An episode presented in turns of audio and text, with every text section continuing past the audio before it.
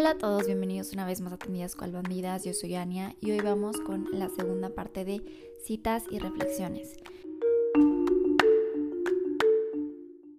Si bien la sesión pasada se trató más de pensamientos, reflexiones a través de momentos de mi vida o de lecturas, contacto con libros o con situaciones, esta vez vamos de lleno con los libros. Empezamos en la pasada con The Cosmic Serpent de Jeremy Nervy, pero esta vez vamos con El despertar del tercer ojo de Susan Chomsky. Es una autora que les recomiendo mucho. Eh, este libro nos habla de el tercer ojo, de la composición y el papel que juega a través de nuestro cuerpo sutil en conjunto con nuestros chakras, pero también hace distinciones muy importantes en torno a la química de nuestro cuerpo, específicamente hablando de la glándula pineal, porque se dice que el chakra del tercer ojo no se encuentra exactamente en el entrecejo, sino que el entrecejo es más bien como un espejo, como un punto de contacto y de energía con el tercer ojo, pero que éste se encuentra propiamente en la glándula pineal, donde algunos filósofos como Descartes situaban que er, si el alma se encontraba en alguna parte del cuerpo tendría que ser ahí. Ahora, esta autora dice que habla primero sobre la química de nuestro cuerpo, específicamente en torno a la melatonina y nuestros ciclos. Dice que la melatonina sincroniza nuestros cuerpos con la rotación de la Tierra y es muy cierto porque si a final de cuentas la melatonina que es producida por la glándula pineal es fotosensible, es decir, sensible a la luz, significa que la luz va a afectar el comportamiento, la química que empieza a segregar y como la luz no artificial en este planeta está determinada precisamente por la rotación de la Tierra, por los ciclos en conjunto con el Sol, entonces es una forma en la que nuestro cuerpo se sincroniza con el ciclo del universo. Nuestro ciclo de estar despiertos y estar dormidos va sincronizado a su vez con los flujos universales. Después, por encima de la luna y el sol se encuentra Sirio. De este tema hemos hablado un poco en torno al demiurgo. El demiurgo es esta figura, este concepto que puede verse bien como un ser o simplemente como una idea de un dios falso, de un dios que en lugar de ser parte del todo, ser parte de la divinidad, busca adoración, busca adulación y trata de, de mm, crear miedo y hacerte sentir miedo cuando no lo adoras. Si bien como sabemos que todo lo que es arriba es abajo, este mismo ser, esta misma idea se representa también a través de nosotros con nuestro ego. Esa vocecita que cree que tiene el control de todo, que tiene el derecho de ser adulado, que no puede ser insultado, si se fijan se comporta de la misma forma que este Dios católico o este Dios judío cristiano em, con el nombre de Yahvé o Jehová, que ya también después haremos una una aclaración de los términos y de los nombres, pero que en realidad es un Dios que no es muy piadoso que digamos, que pide adoración, que manda plagas cuando no lo tiene, cuando no tiene esta adoración. Entonces hablábamos de que más allá de la concepción de este demiurgo que a veces puede encarnar la forma del sol, existe un punto que equilibra estos dos conceptos de femenino y masculino, de luna y sol, de tierra y espíritu y los une para juntarlos, para trascenderlos y es este sol sirio que es mucho, mucho más grande que el sol que conocemos.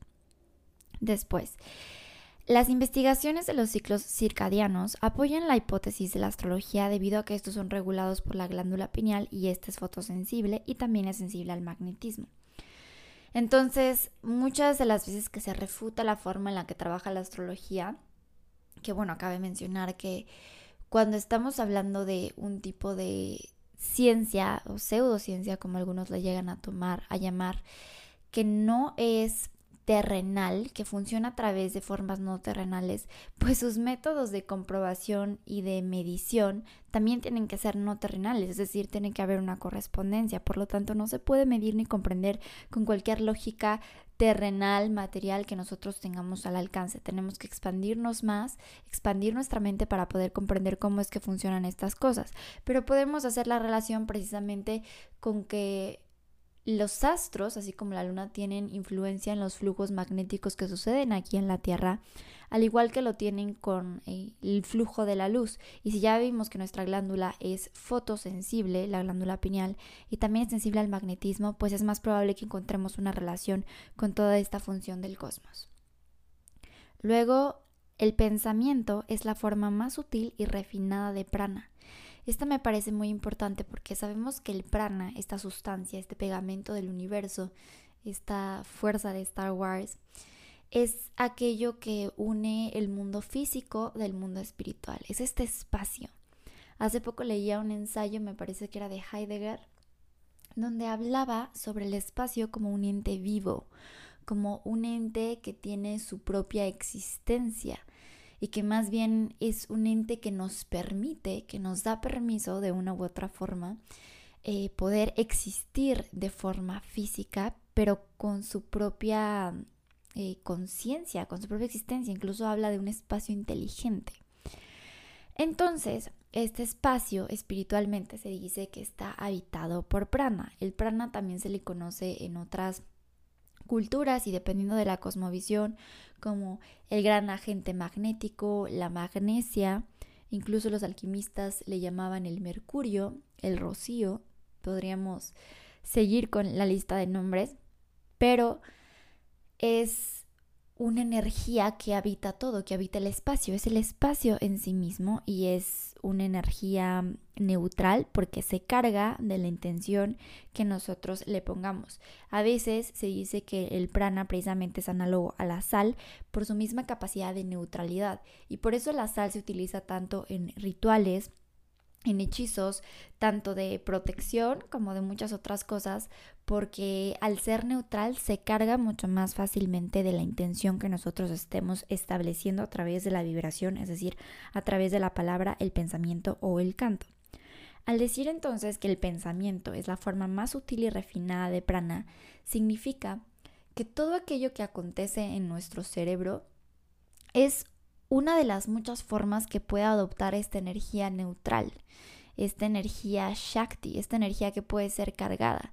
Entonces en nuestro cerebro, por naturaleza, y como todo lo que nos rodea, todo está impregnado de prana, porque todo para que exista tiene que coexistir en el espacio, y el espacio está lleno de prana, entonces eh, todo lleva una parte de él nuestro cerebro y sobre todo las partes que tienen una mayor carga eléctrica o una mayor carga magnética son espacios que tienen prana, que están más cargados de prana. Como sabemos que nuestra actividad neurológica requiere absolutamente de energía y literalmente nuestros pensamientos y el producto de todo lo que ocurre en nuestra cabeza son como descargas eléctricas, eso está lleno de prana.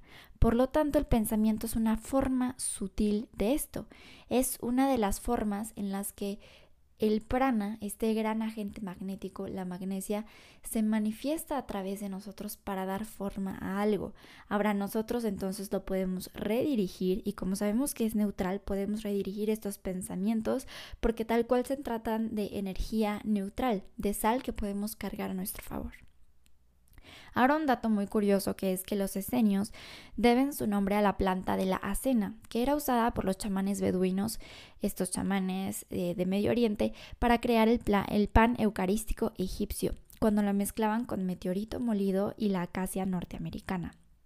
Ok.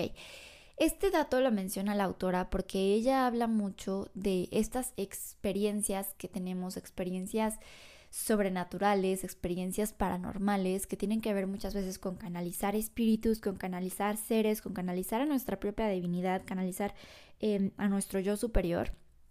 Y estas diversas formas, eh, más bien, esto se puede lograr a través de diversas formas, como lo puede ser eh, el consumo de la ayahuasca, del DMT y demás, pero también puede lograrse a través de procesos naturales como la respiración. Ahora, los esenios entonces creaban este pan eucarístico que entonces simbolizaba y estaba hecho de ciertas hierbas que fueran a su vez psicoactivas y que pudieran propiciar el contacto con Dios, el contacto con los ángeles o cualquier entidad en la que ellos creyeran. Ahora recordemos todo es parte de todo y que lo que nosotros creemos aquí y en China es lo mismo pero con diferente disfraz, ¿no? De acuerdo a la cosmovisión y a los elementos naturales que nosotros tengamos a nuestro alcance. Si bien el roble en Occidente puede ser símbolo de la fortaleza, puede ser que el roble no se dé en otra parte del mundo y sin embargo tengan su análogo, su correspondencia y entonces para ellos sea otro árbol pero que simbolice lo mismo. Entonces, este pan eucarístico era algo que sí se fabricaba de forma física, pero que también lo podemos traducir con la analogía de la piedra filosofal, algo que se busca construir o que se busca, busca crear para conectar de forma literal con nuestro yo superior, con la forma más superior y trascendida de nosotros. Y e, e iremos descifrando poco a poco las sustancias que, que van componiendo estas mismas plantas, estas mismas Em, mezclas psicoactivas y sobre todo nos vamos a centrar en aquella que se centra la autora, que es el DMT. El DMT, como sabemos, se encuentra en, más bien lo segrega nuestra glándula pineal y lo segrega en momentos importantísimos de nuestra vida como lo son el nacimiento, nuestra muerte, el parto en algunas ocasiones, y a veces en los sueños, sobre todo en los sueños lúcidos. También mucha gente que ha tenido experiencias cercanas a la muerte que literalmente pierden el pulso y luego por alguna situación lo recuperan en el hospital o, que se ahogan y luego también eh, son eh, eh, revividos, por así decirlo, porque literalmente habían alcanzado un punto que se consideraría, consideraría médicamente como muerte. Han descrito que viven una experiencia inolvidable. O sea, esto de la luz al final del túnel no es ningún mito, en realidad es una experiencia muy común que han tenido las personas con experiencias de este tipo. Entonces, em, se dice que esto, estas experiencias psicodélicas, por llamarlas de una forma, esas experiencias de contacto con nuestro yo superior son producidas por el DMT. Y el DMT, si bien nosotros los agregamos de forma natural, aunque no constante, también se puede encontrar de forma externa en ciertos elementos de la naturaleza, como por ejemplo el sapito, las ceremonias de sapo, que es una especie cuyo nombre científico es el bufo alvarius, que bueno, con la mezcla correcta y con facilitadores correctos, pues logran este asunto. Pero bueno, esto no es materia de aquí, yo ya les he contado lo que yo opino de este tipo de, ceremonias en otros episodios, pero aquí lo importante es entender que nosotros somos capaces de segregar esa misma sustancia y que como lo hemos dicho muchas veces en este podcast, todo aquel recurso espiritual no necesariamente lo encuentro afuera. La mayoría siempre lo voy a poder encontrar dentro de mí y aquí de forma literal, una sustancia que nuestra propia glándula pineal segrega. Y de aquí también muchas teorías de conspiración en torno a las miles de formas en las que se nos calcifica la glándula pineal.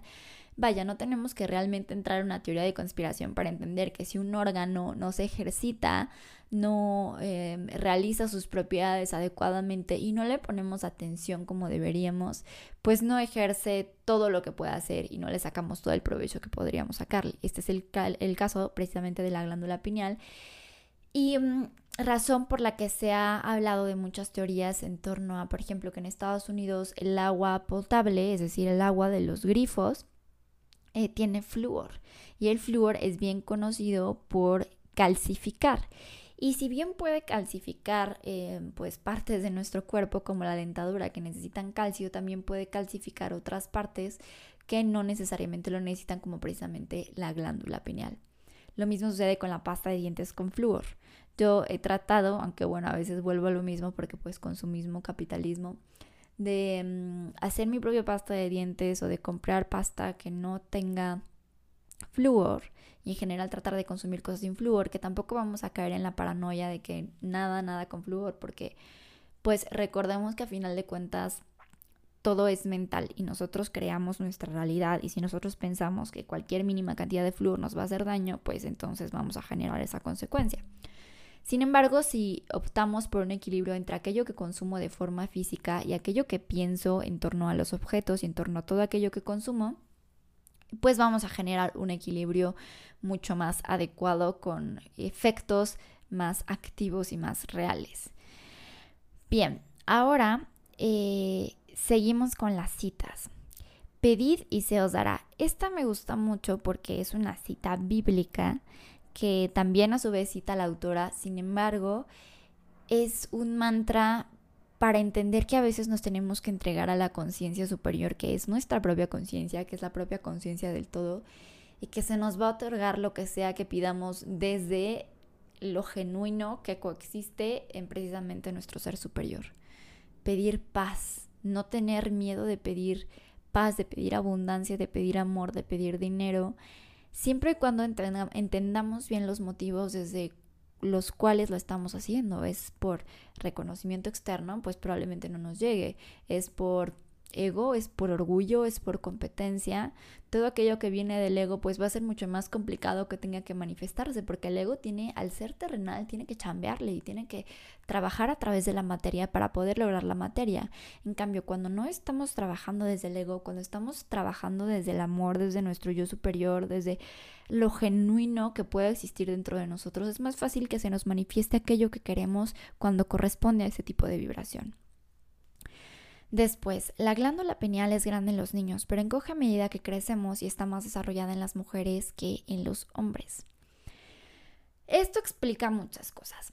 Explica la razón por la que los niños de entrada tienen mucha creatividad y una roca la pueden ver como un castillo y una llanta la pueden ver como un barco. Justo hace unos pocos días me estaba acordando de mis días en la primaria cuando me quedaba en el comedor, mi mamá, pasaba tarde por mí y yo me quedaba con mis amiguitos jugando.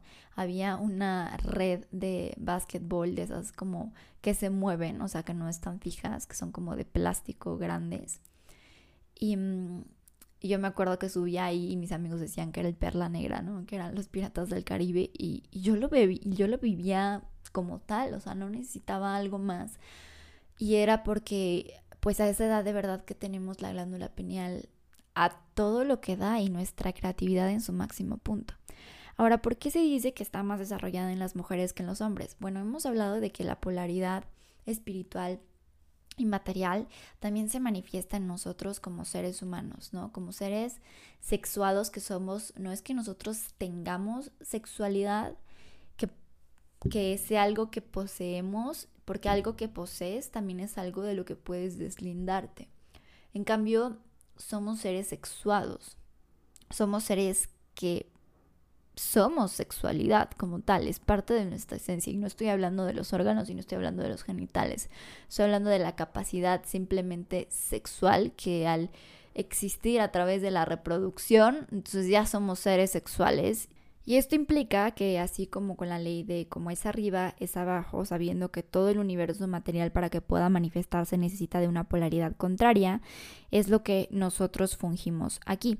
Por lo tanto, la energía femenina está más conectada con el espíritu, mientras la energía masculina está más conectada con la materia. Esto no es bueno ni malo para ninguno de los dos aspectos. Sabemos que en esta vida siempre se necesita un equilibrio, pero sí es importante para comprender la naturaleza de los hechos y mm, fuera de estereotipos, fuera de estas cuestiones que no nos funcionan en nuestra sociedad actual y que conducen al machismo, comprender que sí hay unas diferencias esenciales que nos pueden conducir precisamente al equilibrio. Si tengo un exceso de energía masculina, pues equilibrarlo con energía femenina y viceversa.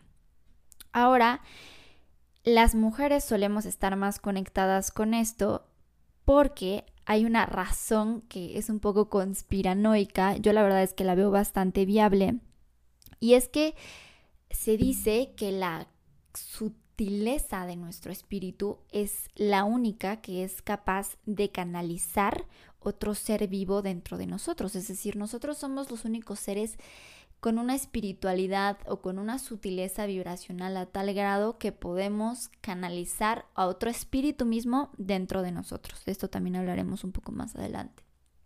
Esto se me hace bellísimo, ¿no? Nosotras que hemos sido relegadas durante muchísimo tiempo, e incluso los hombres que lo han sido, pero a través de su energía femenina, ¿no? Aquellos que se manifiestan como homosexuales o que mm, están más conectados con su espiritualidad o que les gusta la astrología y que en sus casas son tachados de pues mil cosas que no me gustaría mencionar aquí pues es un hecho histórico en contra no solo de las mujeres, sino de la energía femenina, que es aquella que está precisamente conectada con esta parte espiritual. Y se dice por ahí, no lo digo yo, lo pueden checar en algunos de los documentales de Galle de Matías de Estefano en torno a la creación de la raza humana o en otras fuentes de las que ustedes gusten documentarse, que es precisamente por esta conexión con la espiritualidad y por esta energía sutil, es decir, no tan material, que las razas que ya habitaban esta tierra, que no necesariamente eran humanas, vinieron a enseñarnos a nosotras las mujeres algunos de los secretos más escondidos o más profundos del universo y de la espiritualidad, razón por la cual espiritualmente, no antropológicamente claro, se explica que las primeras mujeres que se encuentran, las primeras mujeres en Siberia eran chamanas, o sea, más bien que las primeras chamanas, los primeros chamanes en general fueron mujeres. Los vestuarios, los vestigios que se encuentran son de mujeres y ya es un hecho muy claro que fuimos nosotras las primeras que empezamos a desarrollar este contacto con la espiritualidad y después a transmitirlo. De aquí también algunos mitos como el hecho de que Eva fue la que decidió tomar la manzana y ella fue la que se la compartió a Adán. Recordemos que este era el árbol del bien y el mal, el árbol del conocimiento. ¿De qué conocimiento? Del conocimiento de la dualidad, ¿no? Si sabemos que es el árbol del bien y el mal, pues es un árbol que precisamente nos introduce a la dualidad. Y saber que nosotros podemos vivir a través de él es un conocimiento que adquiere primero la mujer y después se lo da de comer al hombre. Ya después hablaremos de las muchas cosas que puede simbolizar la manzana de Eva, pero una de ellas es la sangre menstrual, porque también la sangre menstrual es de tal sutileza que se puede conectar, que nosotros cuando estamos en ese periodo también conectamos con una sutileza y una espiritualidad muy profunda que nos ayuda a vislumbrar la verdad, a vislumbrar aspectos de nosotras, a comunicarnos con nuestro yo superior y que esa es claramente una de las razones por las que la menstruación ha sido muy mal vista, trata de ser, de despreciarse, de ser algo asqueroso, que nosotras de morritas teníamos que pues esconder acá que la toallita cuando íbamos al baño, algo absurdo cuando es totalmente natural, porque se busca ese desprecio cuando sabemos que es algo que tiene un poder que nos sobrepasa. Ahora, la conciencia se despierta con el sonido más débil. Esta me parece fabulosa porque mm, habla de lo sutil también que es nuestra conciencia, lo fácil que puede ser despertada, pero también de la importancia que tiene el sonido dentro de eso. No por nada es que eh, los baños de gong o mm, cualquier instrumento de una vibración específica, que además esos toman mucho tiempo en ser afinados a la vibración a la que tienen que estar, sea una herramienta tan esencial y tan pura que tengamos para poder conectar con nuestra propia conciencia. Después, percepción extrasensorial es un modo erróneo de llamarlo. Las percepciones sutiles no son extrasensoriales porque nada puede ser percibido sin los sentidos.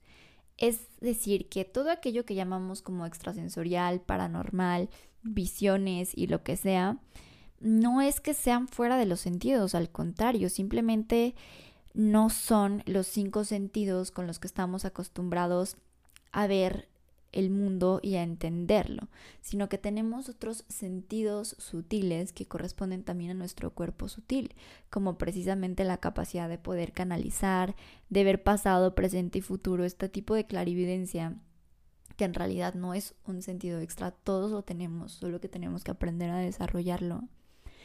Y mm, igual puede que lo traigamos más despierto, más dormido por nuestro linaje familiar, pues, por nuestras costumbres, por nuestras creencias, por nuestros pensamientos limitantes y demás. Y son sentidos que todos podemos desarrollar. Y si es que llegamos a carecer de uno, como luego sucede en el mundo físico, siempre se puede desarrollar más otro que de igual forma nos sirve de guía y una guía muy contundente y muy efectiva. Ahora, nunca niegues tu experiencia espiritual. Esta cita de este libro me parece fundamental porque mm, muchas veces vivimos experiencias que después por nuestro raciocinio o por la forma en la que estamos acostumbrados a percibir la información y la realidad tendemos a negarlos. Yo de aquí me gustaría explicarles un par de experiencias que he tenido. Una, por ejemplo, que fue con mi novio cuando en un momento estábamos de los primeros meses que empezábamos a andar, estábamos abrazados una vez y nos estábamos quedando dormidos y de repente yo empecé a sentir una, un calor muy muy intenso en la espalda baja, pero que no era un calor muy cómodo y que dicho como que me incomodaba mentalmente. Y como él me estaba abrazando, yo sentí que él se puso tenso también. Y le dije, ¿sientes eso? Y me dijo, te iba a preguntar lo mismo. Entonces nos volteamos a ver, pues súper sacados de onda, evidentemente. Y le dije, ¿qué sientes? Me dijo, siento un calor, como un fuego en la espalda baja. Le dije, yo también. Entonces, como que no entendíamos qué onda. Y me dijo, a ver, cierra los ojos. Cerra los ojos y sentí, o sea, yo visualizaba literal como si fuera un fuego, como chispas doradas que se extendían y que estaban ahí presentes en esa parte del cuerpo. Y, y me dijo, ¿qué sientes? Y dijimos los dos que sentíamos que nos íbamos. ¿A dónde? ¿Quién sabe? ¿Cómo? No sabemos, pero sentíamos que nos íbamos. Em, como que nos sacó un poco de onda eso y decidimos prender la tele para distraernos, porque para este punto yo apenas estaba y él también estábamos apenas despertando, entonces todavía había muchas cosas de las que no sabíamos y de las que no nos queríamos meter. Y resulta que a partir de ese momento investigamos espiritualmente qué significa eso y bueno, es uno de los síntomas del despertar de la kundalini cuando sientes ese fuego intenso y muchas veces se despierta con una persona con la que tienes una conexión muy profunda, no necesariamente amorosa, sino que también, también me, pasó, me pasó una vez con una amiga que igual nos, nos sucedió como una cosa parecida. Entonces, Parte de esto es no negar estas experiencias espirituales, o sea, apropiárselas y abrazarlas, porque mientras más lo hagamos, mientras más lo reconozcamos, es más factible que sucedan. Y también entender que es natural sentir miedo cuando llega a suceder algo de esta magnitud. Probablemente alguien de ustedes habrá tenido experiencias incluso mucho más grandes, conexiones, canalizaciones, cosas más profundas, pero es importante siempre pues saber abrazarlas y entender que no tenemos por qué tener miedo cuando estamos conectados y estamos conectando con lo más profundo de nosotros.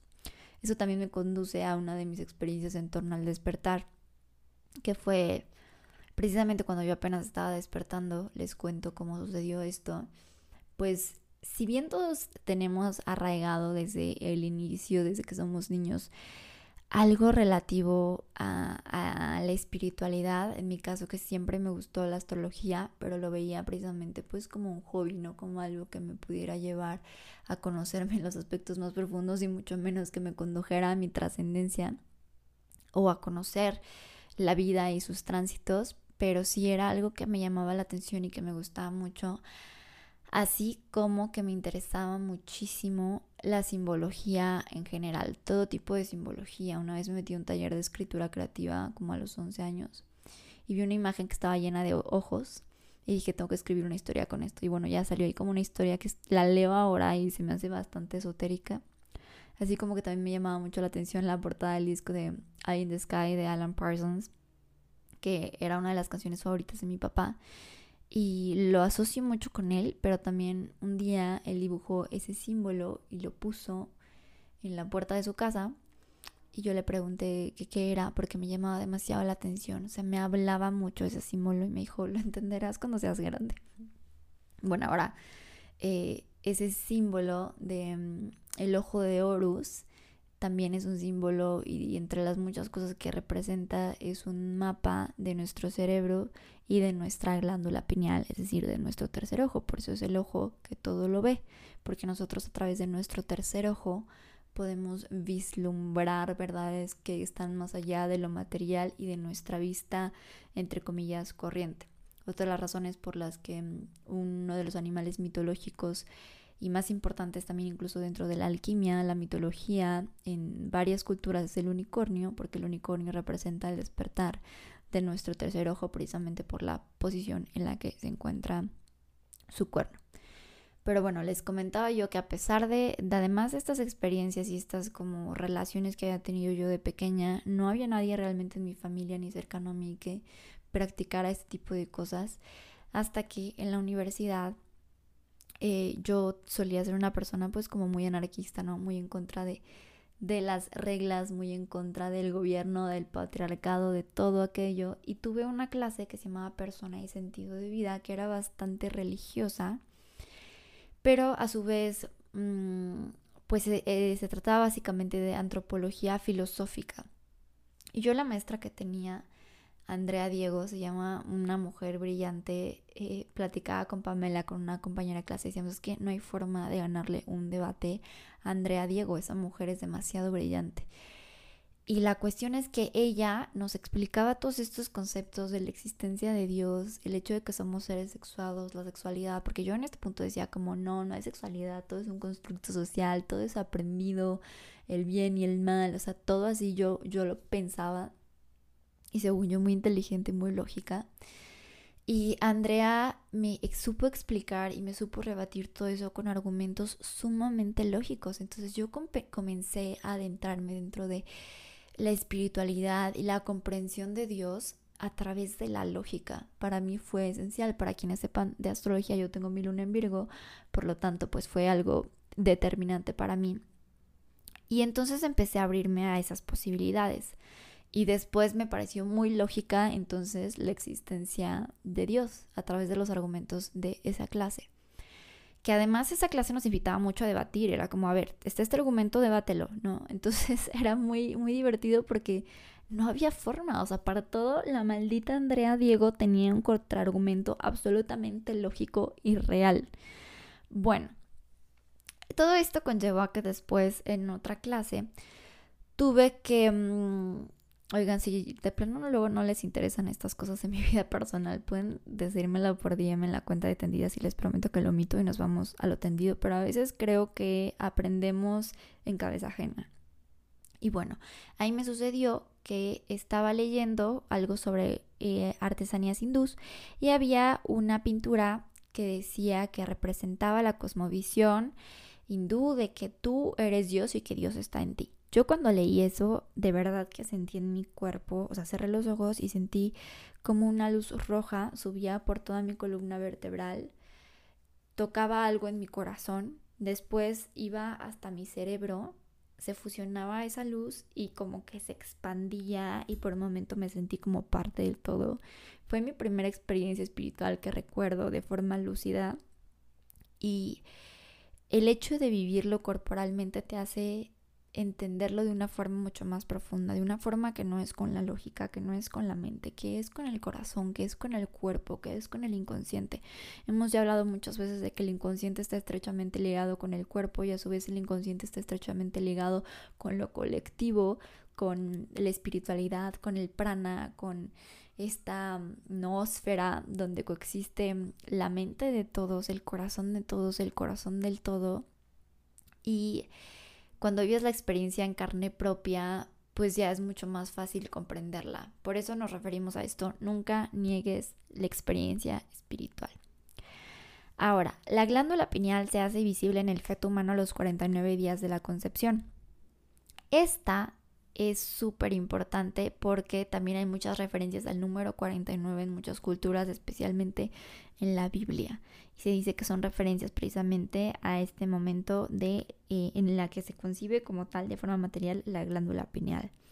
Entonces ya puede llegar a ser el asiento del alma.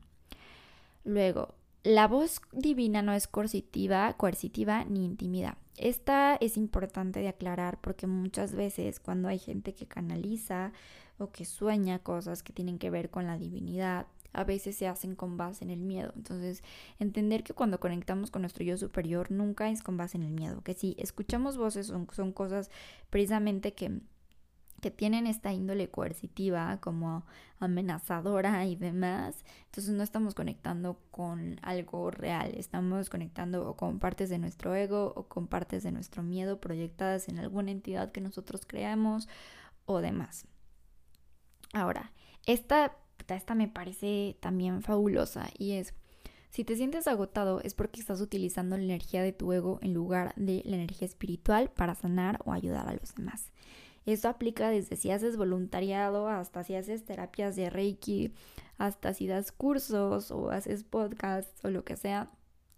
Cuando terminas agotado es porque utilizas la energía del ego, teniendo en cuenta que el ego es como el, el ser, el todo, pero limitado, con límites, por lo tanto su energía es limitada también.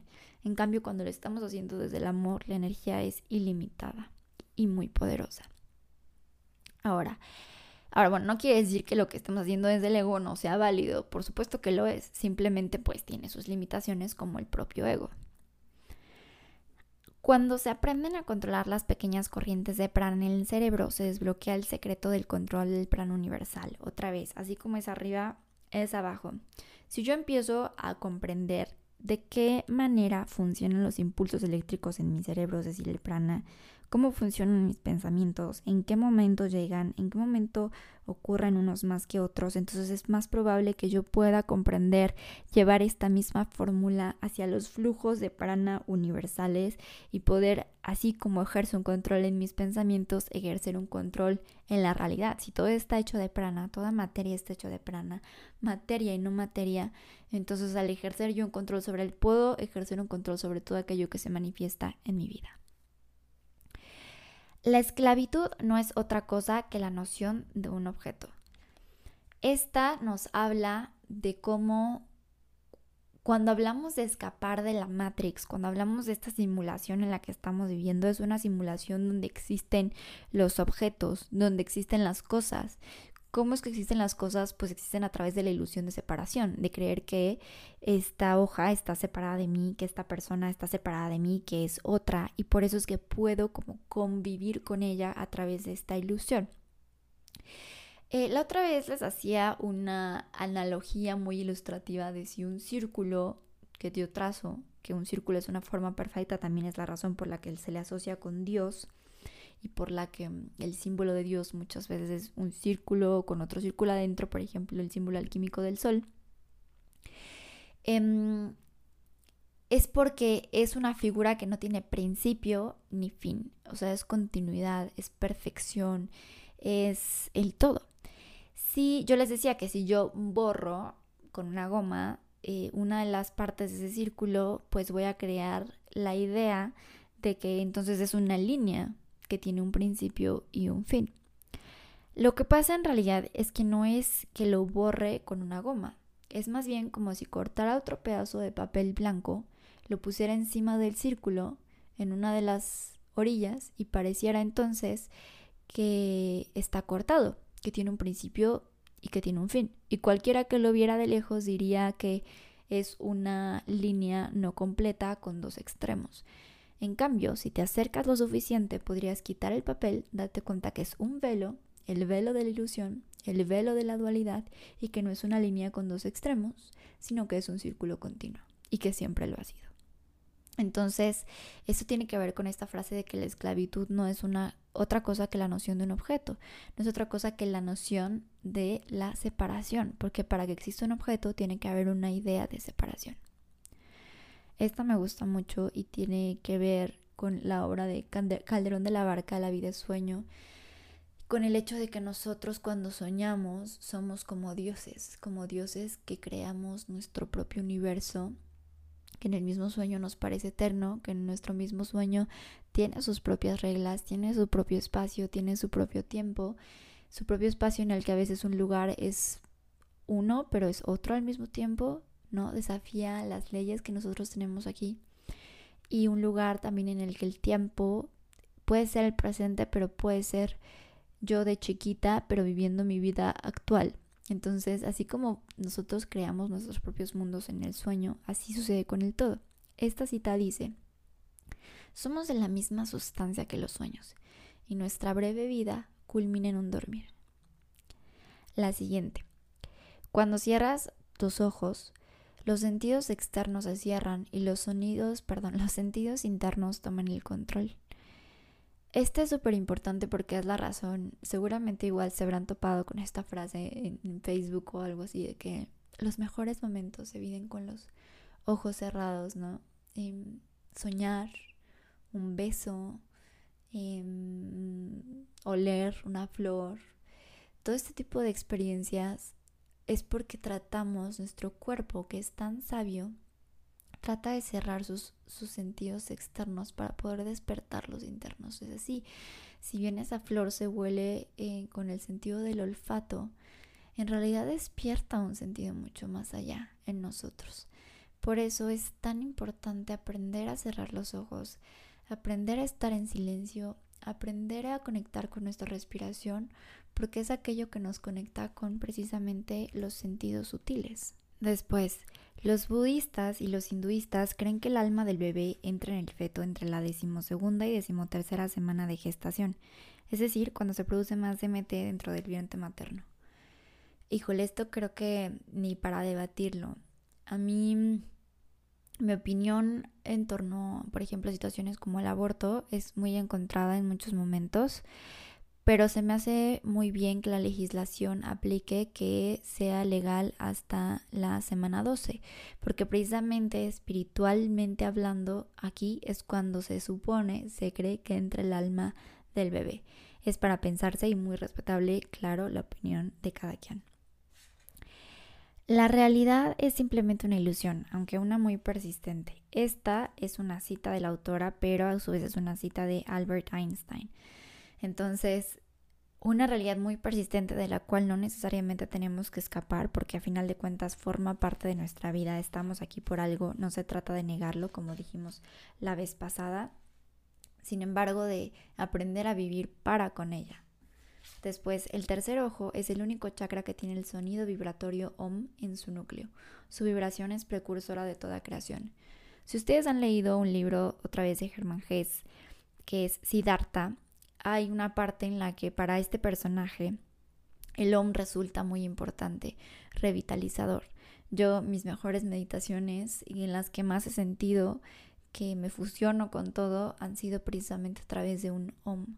Si sabemos entonces que este está conectado profundamente con nuestro tercer ojo, con nuestra capacidad de ver más allá, de conectarnos con nuestro yo superior, entonces es muy necesario que lo empecemos a poner en práctica nuestras meditaciones. Y terminamos el episodio de hoy que trató únicamente de este libro porque la verdad es que muchas de estas citas valen la pena, les recomiendo de verdad que lo lean, con una cita de Lao Tse.